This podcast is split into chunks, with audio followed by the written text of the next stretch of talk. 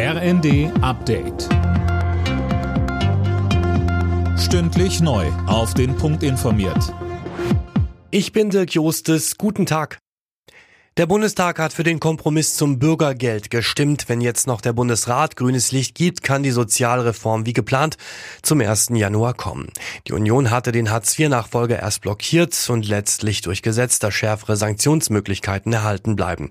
Unionsfraktionsvize Hermann Gröhe. Ob wir Hartz IV überwinden, entscheidet sich nicht an der Umbenennung einer Sozialleistung, sondern daran, ob es uns gelingt, mehr Menschen in Arbeit zu vermitteln. Darum muss es gehen.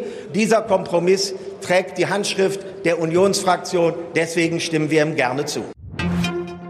Der Bundesrat hat jetzt den Weg für Steuererleichterungen und weitere Entlastungen für Familien freigemacht. Die Länder stimmten heute für das Inflationsausgleichsgesetz, das etwa mehr Kindergeld vorsieht. Beschlossen wurden auch längere AKW-Laufzeiten bis Mitte April.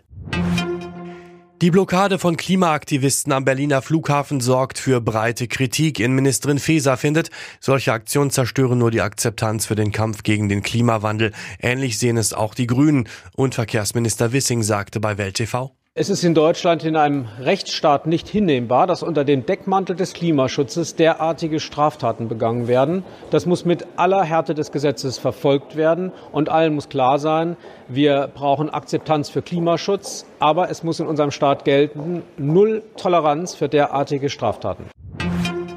Mit dem Black Friday hofft der Handel heute auch auf einen kleinen Booster für die Innenstädte. Die Schnäppchentage finden nicht nur im Internet statt, so der Handelsverband Deutschland. In den vergangenen Jahren hatte der Handel in den Innenstädten immer mehr mit leeren Fußgängerzonen zu kämpfen.